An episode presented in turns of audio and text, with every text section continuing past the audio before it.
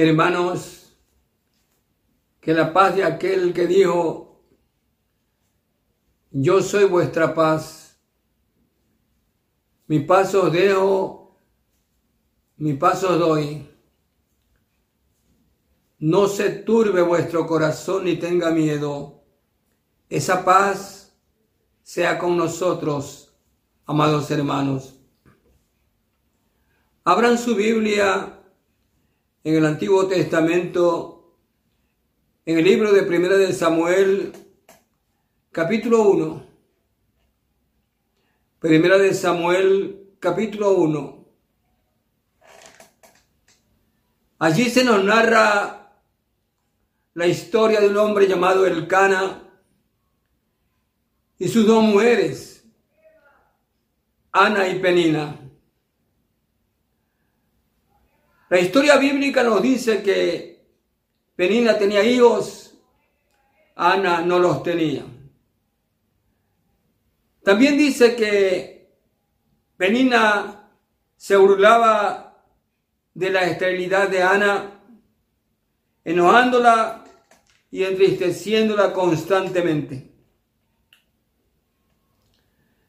Hermanos, traigo a vuestra memoria esta historia tan conocida porque creo que esta historia contiene lecciones prácticas para nuestra vida.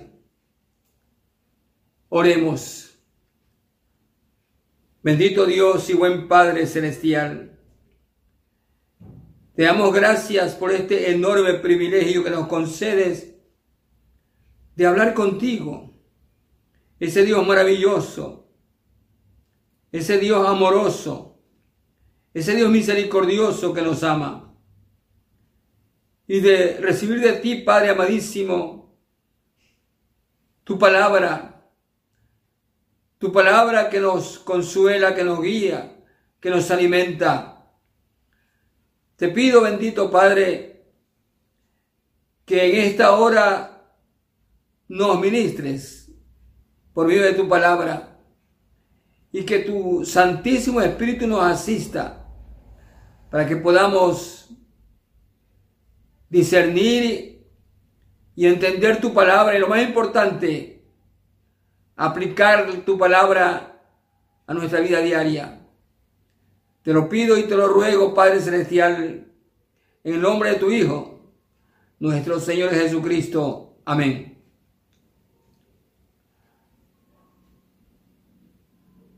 Realmente, hermanos, la situación de Ana será insoportable para cualquier mujer viviendo en el mismo techo o bajo el mismo techo, el mismo hogar, soportando las constantes burlas, los sarcasmos de Penina. Pero Ana, Ana era una, una mujer de oración y puso su situación en las manos de Dios. Aunque Ana no entendía el por qué Dios no respondía a sus súplicas, a sus oraciones, a sus ruegos, Ana oraba continua y persistentemente, siempre con la misma petición, con la misma súplica con el mismo ruego, Señor, concédeme un hijo varón. La insistente oración de Ana nunca decayó,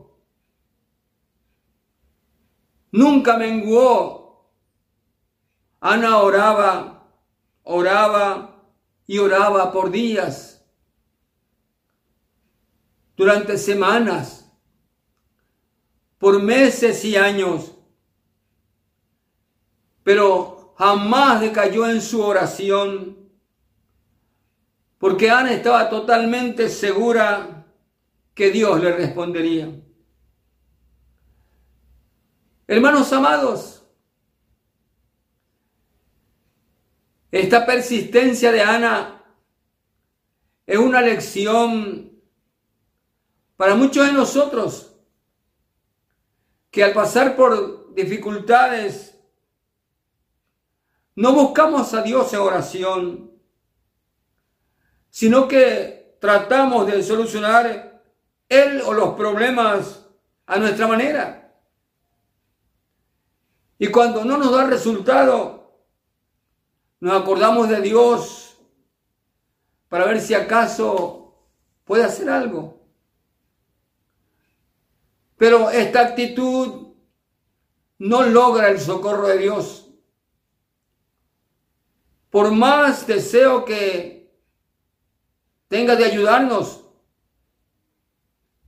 porque el orden divino es buscar primero el reino de Dios y su justicia y las cosas. Lo que necesitamos, lo que pedimos, vendrá, vendrá por añadidura, dice la palabra. Pero hay que buscar primero el reino de Dios y su justicia. Esa es la prioridad. La oración de Ana nos presenta cuatro enseñanzas elementales para recibir respuesta cuando oramos. La primera enseñanza la encontramos en 1 Samuel capítulo 1 versículo 10. 1 Samuel 1 10. Dice así la palabra de Dios. Ella, Ana, con amargura de alma, es decir, con profunda tristeza, oró a Jehová y lloró abundantemente Ahora este orar y llorar con súplica abundantemente nos dice que Ana se humilló, que se quebrantó delante de Dios. Hermanos, hermanas, nuestro quebrantamiento toca el corazón de Dios de una manera muy, muy especial. David en el Salmo 51, 17 dice lo siguiente. Los sacrificios de Dios son el espíritu quebrantado. O sea, el espíritu dolido. Y añade, al corazón contrito y humillado, no despreciarás tú, oh Dios. A veces oramos como ordenándole al Señor. decimos, Señor, dame esto o aquello, sin reconocer que Él es el Dios soberano, que Él es el Señor de todo y de todos, que Él es el creador y dueño absoluto de la creación. Hermanos, este reconocimiento del señorío divino, esa conciencia de quién es el Dios al que nos dirigimos en oración, nos lleva a humillarnos, a quebrantarnos delante de Él y a decir con Pablo, ya no vivo yo. No es lo que yo quiero, sino lo que Él quiere. El apóstol Santiago, en el capítulo 4, versículo 6, nos dice lo siguiente. Nos dice que Dios resiste, se opone a los soberbios y trata con bondad, da gracia a los humildes. Lo segundo que aprendemos de Ana para que nuestras oraciones sean contestadas. Está en el versículo 11 de 1 Samuel capítulo 1. 1 Samuel 1.11. Y dice que Ana hizo una promesa, un compromiso, un voto a Dios, diciendo, Jehová de los ejércitos, si te ignares, mira la aflicción de tu sierva, y te acordares de mí, y no te olvidares de tu sierva, sino que diereis a tu sierva un hijo varón, yo te lo dedicaré todos los días de su vida. Hermanos, por tres ocasiones aparece la palabra sierva, que es sinónimo de esclava o esclavo. Esto nos habla, hermanos, de un profundo sentido de humillación de Ana de un quebrantamiento total hacia Dios. La tercera lección que aprendemos de la oración de Ana es que debemos orar, hermanos, concreta y específicamente. Observen que Ana no pidió en términos generales por hijos, pidió concretamente, dame un hijo varón. Hermanos, hermanas, si al orar pedimos específicamente, pedimos concretamente, Dios también va a responder específica y concretamente. Pero quiero que observen algo que llama la atención. Lo que escribe el apóstol Santiago en el capítulo 4, versículos 2 y 3. Realmente es importante lo que aquí escribe Santiago. Así que prestémosle toda nuestra atención, hermanos. Santiago 4, 2 y 3. Dice que no tenemos porque no pedimos. Pero también dice el apóstol que no tenemos porque cuando pedimos lo hacemos mal. Pero, ¿cuándo es que pedimos mal? Hermanos, pedimos mal cuando al orar y pedir solo pensamos en nosotros mismos, sin acordarnos que todo lo que Dios nos da, todo lo que recibimos de Dios, es para que cumplamos su propósito. ¿Y cuál es su propósito, hermanos? El propósito de Dios es que nos convirtamos en canales por donde fluya su bendición para nosotros, pero también para otros. En otras palabras, Dios nos da para que demos. La cuarta lección que nos enseña la oración de Ana. Hermanos, esto es algo realmente maravilloso, extraordinario. Es tan grande esto que si lo aplicamos a nuestra vida, ya nunca más seremos iguales. Nunca más seremos los mismos. Porque cambiará positivamente nuestra relación con Dios. Ana descubrió una ley fundamental en la dimensión de Dios.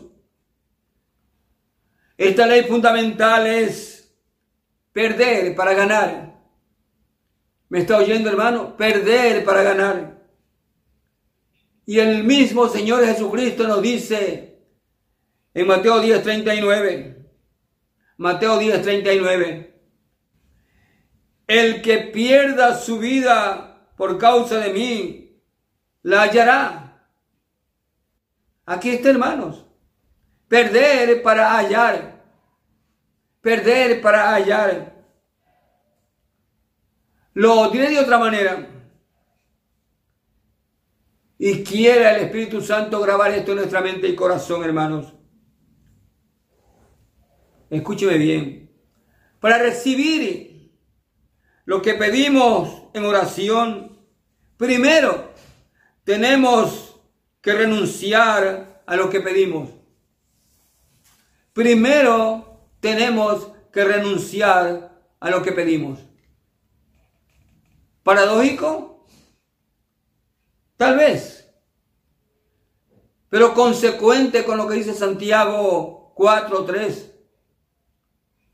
El apóstol dice, cuando pedimos y no recibimos, es porque pedimos mal para gastar en nuestros deleites. El apóstol nos dice aquí que si el único propósito cuando oramos pidiendo somos nosotros, pedimos mal y no habrá respuesta de Dios.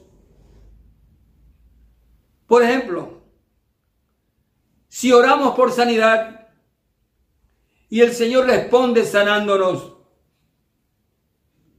no podemos hacer con nuestra salud, con nuestro cuerpo, lo que hacíamos antes de enfermarnos. Al contrario, hermanos, tenemos que tener una excelente administración de nuestra salud, de nuestro cuerpo restaurado. Porque el cuerpo sanado, la nueva salud, le pertenece al Señor. Aquí hay algo muy delicado que escribe Pablo al respecto. Está ubicado en 1 Corintios 3, 16, 17. 1 Corintios 3, 16 y 17. Pablo empieza con un interrogante y dice, ¿no sabéis que sois templo de Dios y que el Espíritu Santo mora en vosotros. Y aquí viene lo dedicado. Aquí viene algo a lo que poco nos referimos. Y eso no está bien porque está en la palabra. Dice, si alguno destruyere el templo de Dios, o sea, el cuerpo. ¿Qué dice? Dios lo destruirá a él. Cuesta difícil creer eso, hermano. Dios mismo lo destruirá. ¿Por qué? Porque el templo de Dios, el cuerpo, el cual sois vosotros, es santo, santo. Les pongo otro ejemplo. Si pedimos o cuando pedimos, Señor, provéeme de un empleo. Si me das un empleo, Señor, seré un excelente mayordomo del empleo que me has dado. Porque es tuyo, Señor. Aquí está, hermano. Pido y entrego antes de recibir. Pido y entrego antes de recibir lo pedido. Y eso es con todo lo que oramos, con todo lo que pedimos, hermanos. Ahora bien, este es un compromiso con Dios extremadamente serio, extremadamente delicado cuyo incumplimiento tiene severísimas consecuencias. Dios destruirá nuestro cuerpo. Esa es la razón por qué muchos estamos enfermos.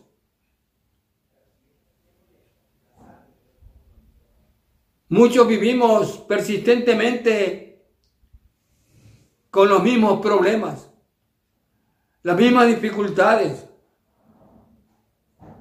¿Saben, hermanos? A veces Dios no responde por lo que pedimos y no responde porque Él conoce nuestro corazón. Miren hermanos, si soy sincero en mi compromiso con Dios, Él me concederá mi petición muchísimo más abundantemente lo que pido entiendo por medio del Espíritu Santo. Amén. Ahora, el punto focal, el centro de todo, o el meollo, como decimos, de esta enseñanza es lo siguiente.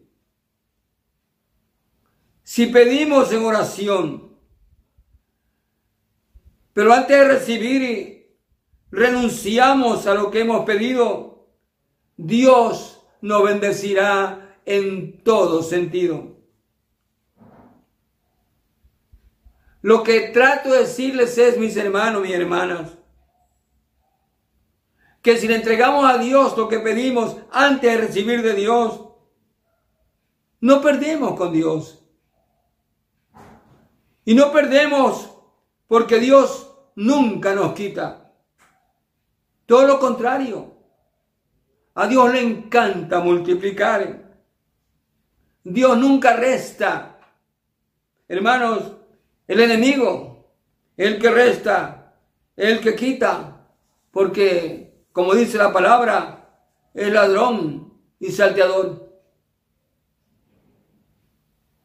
De manera que, mis hermanos, Ana hizo un compromiso, una renuncia antes de recibir lo que pedía delante de Dios. Ana quería un hijo, y lo pedía con toda su alma, con todo su corazón.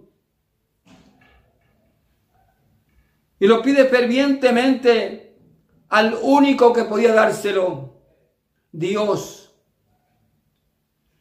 Pero no lo recibe hasta que comprende que antes de recibirlo tenía que entregárselo a Dios.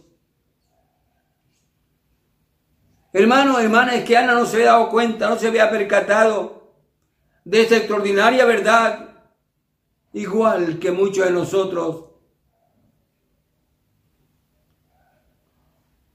¿Cuánto tiempo pasó antes que Dios responda la oración de Ana? Tal vez, tal vez fueron años. Tardó hasta que Ana hiciera un compromiso con Dios. Acompáñenme, hermanos, hermanas, a leer otra vez este compromiso de Ana, ubicado en 1 Samuel 1.11. 1 Samuel 1.11. Dice así, e hizo votos diciendo, Jehová de los ejércitos, si te dignares mirar la aflicción de tu sierva, y le dieras a tu siervo un hijo varón, yo lo dedicaré a Jehová todos los días de su vida. Aquí está. Ana pidió, pero lo entregó antes de recibir.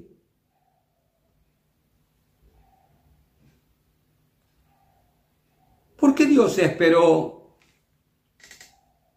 para responder la oración de Ana?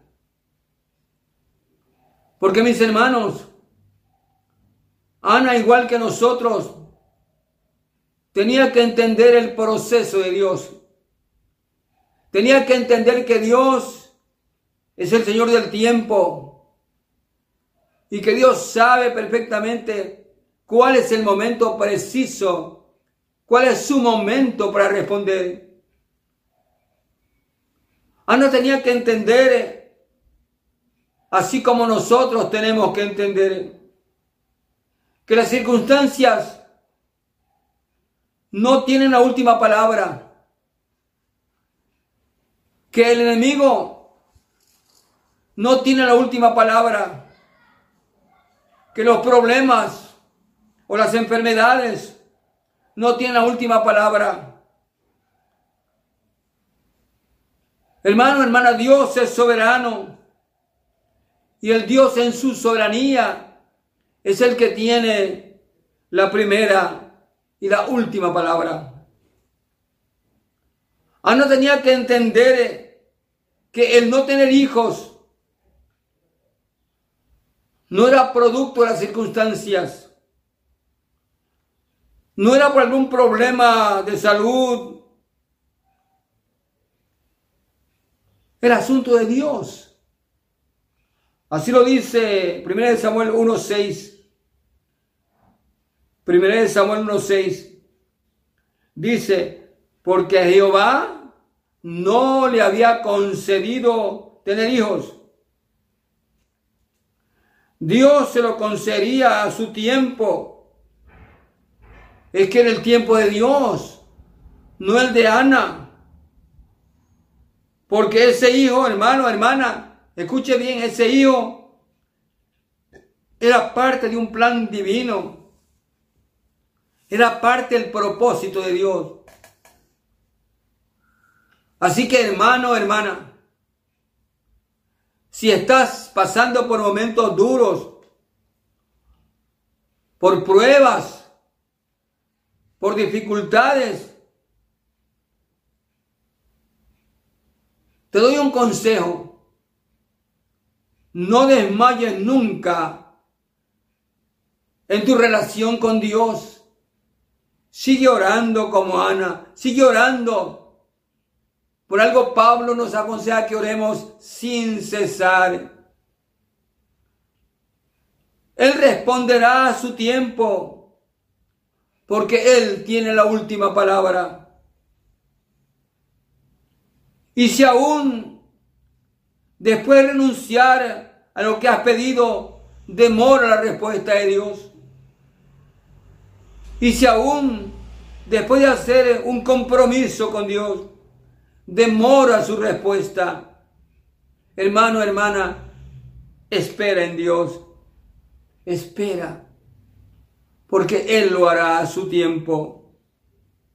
Porque Dios, al igual que con el hijo de Ana, tiene un propósito más grande para ti y para mí. Un propósito en todo lo que hagamos o debemos de hacer. La demora de Dios para responder a la oración de Ana, en esa demora, hermano, hermana, estaba involucrado el destino de Israel. Te diré por qué. Los hijos del guía espiritual de Israel la persona más importante de esa nación. Los hijos de Elí, el sacerdote de Israel, habían pecado severamente contra Dios. Habían blasfemado contra Dios. Habían menospreciado la ofrenda a Dios. Y como si esto fuera poco, dormían con mujeres a la puerta del tabernáculo, a la puerta del lugar santo. Pero lo más trágico de esto, hermanos, es que Elí, su padre, no le había dicho ni una sola palabra. Y estoy hablando del guía espiritual, repito, el guía espiritual de Israel no les había impedido a sus hijos absolutamente nada.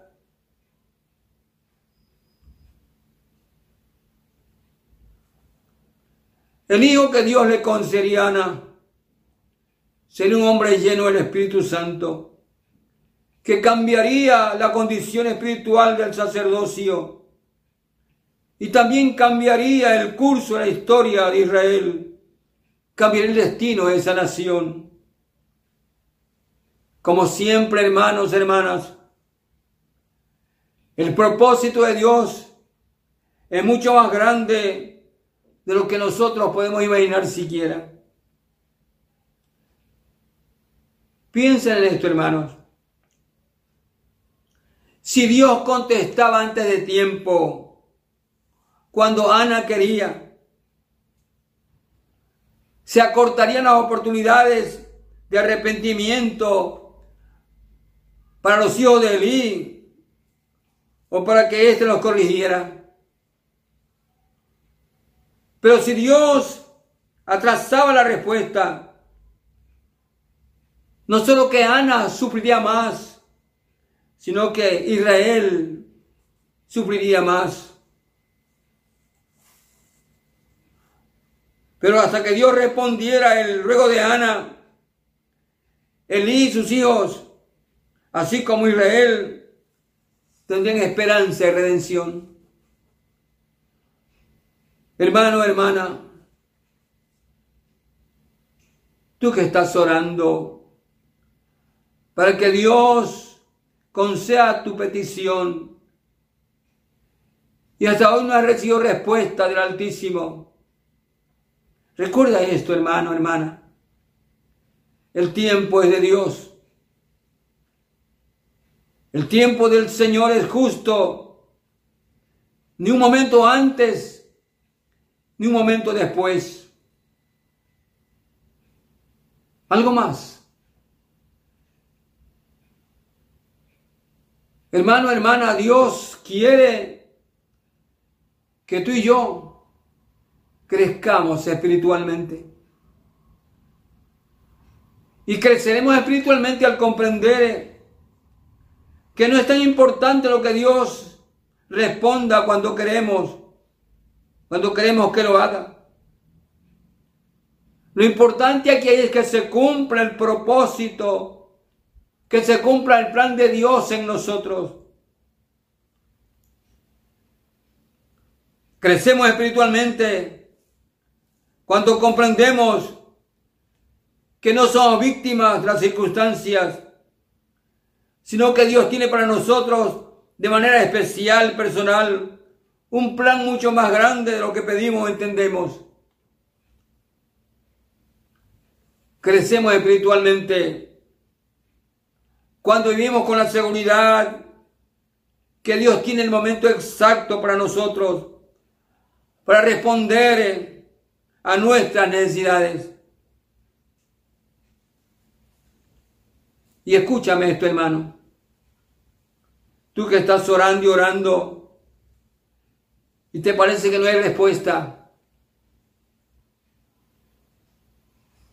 Y tiendes a dudar.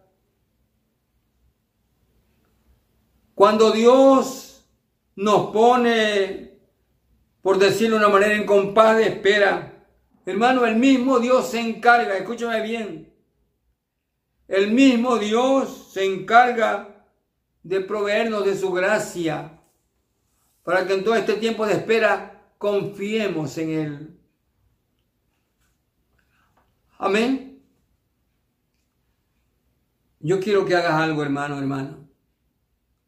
Yo sé que estás ahí sentadito escuchándome.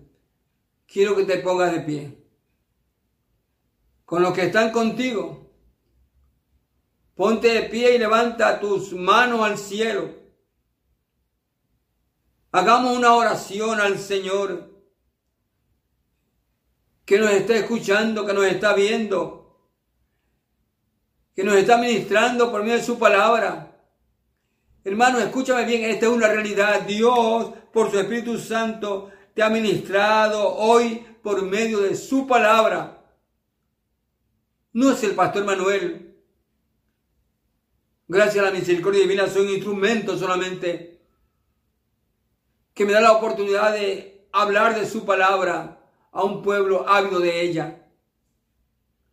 Con tus manos levantadas al cielo, ora conmigo. Dile al Padre lo siguiente. Padre Celestial, te ruego que me perdones porque en mi angustia no confío en ti. Señor, tú sabes las cosas que no me han salido bien, porque he tratado de solucionarlas a mi manera, en lugar de acudir a ti primero. Perdóname por esto, Señor. Pero ahora, Padre, igual que Ana, que no espero que las circunstancias cambiaran para confiar en ti. Así quiero hacerlo yo hoy. Padre Santo, quiero hacer contigo un compromiso. Así como Ana se humilló delante de ti, pues tú no desprecias un corazón contrito y humillado, así me humillo hoy delante de ti. Así como Ana esperó, oró específicamente, pidió específicamente, yo te ruego de manera específica, pues sé que me responderás específicamente. Así como Ana renunció a lo pedido antes de recibir, renuncio a lo que te pido. Y sé que vas a bendecirme. De hoy en adelante vas a bendecirme de un modo maravilloso a mí, a los míos. Y en esas circunstancias tan adversas que nos ha tocado vivir, vamos a sentir tu presencia de un modo maravilloso. Gracias, Padre, en el nombre precioso de Jesucristo, tu Hijo amado. Amén. Amén.